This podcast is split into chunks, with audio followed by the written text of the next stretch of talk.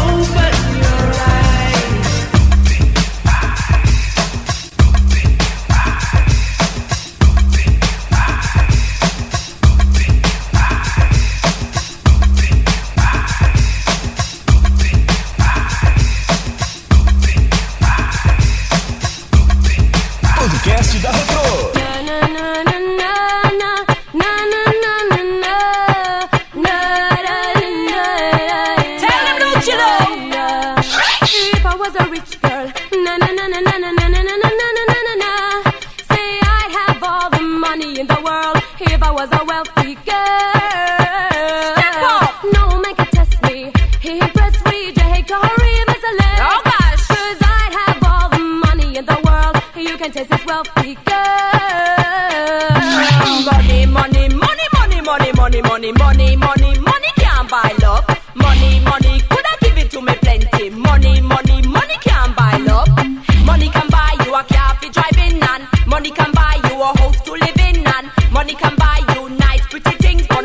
could not, could not buy no license loving. Say, if I was a rich girl, would you ever?